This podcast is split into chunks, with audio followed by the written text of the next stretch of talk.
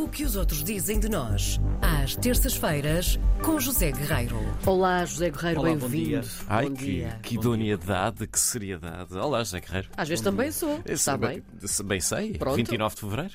29 de fevereiro. É os dias em que. A fé que este homem tem em mim. Ora Ah, bem, hum, eu hum, estava à procura de uma história para hoje e dei de caras aqui com o um site da France TV Info eh, e descobri o nome de alguém que percebi que, que é um homem com uma grande vida digna de um filme e depois descobri mais, mais tarde, já quase na, na parte final desta crónica, que efetivamente vão fazer um filme sobre a vida deste homem. Ah, Este homem chama-se Adolfo Kaminsky.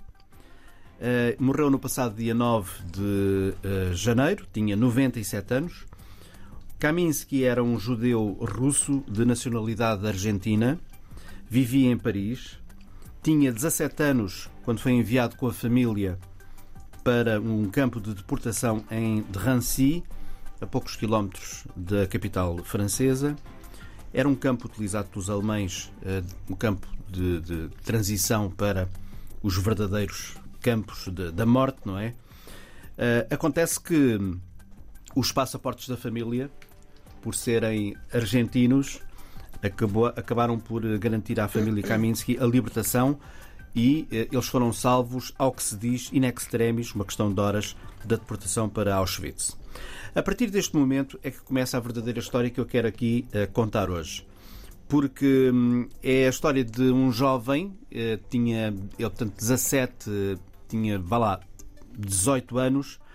O jovem Kaminsky acaba por ser recrutado pela hum, resistência francesa, torna-se falsificador, falsificador, torna-se o mais jovem falsificador ao serviço da resistência francesa, cujo trabalho garantiu salvo-conduto a milhares de judeus nos últimos anos da Segunda Guerra Mundial.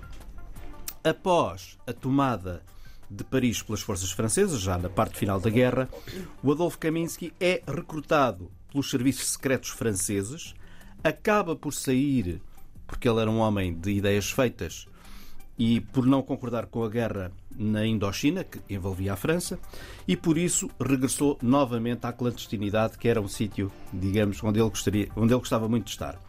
Nas décadas seguintes, colaborou com a resistência antifranquista, com a resistência grega contra a ditadura dos coronéis, com a Frente Nacional de Libertação da Argélia, onde viveu, com vários movimentos eh, de esquerda da América do Sul, com movimentos independentistas africanos na Guiné-Bissau, onde estava Portugal, Guiné-Bissau, Angola, também África do Sul e, imaginem também, obviamente, que colaborou com aquilo que sabia fazer melhor, que era ser falsificador, colaborou com os movimentos anti-Salazar em Portugal.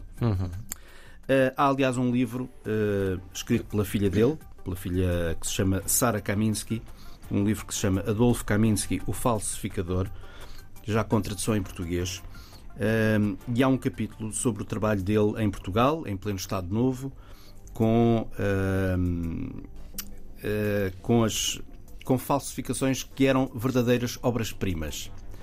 Eh, e, portanto, eh, depois de estarem nas mãos dos seus portadores, não é, a quem ele entregava a falsificação, as autoridades não percebiam, pensavam que aquilo era mesmo documentos oficiais, não é? Eh, e o livro mostra isso, mostra também várias fotografias com o kit que ele usava para falsificar as coisas, até porque ele também tinha alguns discípulos que ensinava em Portugal. Havia pessoas eh, que aprenderam esse ofício com ele e que depois também eh, faziam carimbos, cartas, passaportes, eh, bilhetes de identidade, etc. Uma coisa mesmo completamente a filme, mas tudo em, em, eh, era mesmo assim, era tudo verdadeiro. E este livro é magnífico, sobre um homem magnífico que eu também descobri agora e por mero acaso.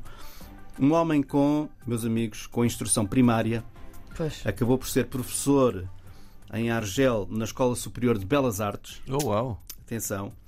E um homem com o coração do tamanho do mundo, porque nunca, em nenhum momento, ganhou dinheiro com as falsificações que fez. Nunca. Nunca ganhou dinheiro com isso. Eh, era um resistente, dizia que não era um mercenário, era um resistente e só aceitava falsificar olhava para a causa que lhe davam, não é? Ele olhava para a causa e percebia se aquilo era uma causa que valia a pena, Teria de ser nobre sempre, não é? teria que ser nobre, Sim.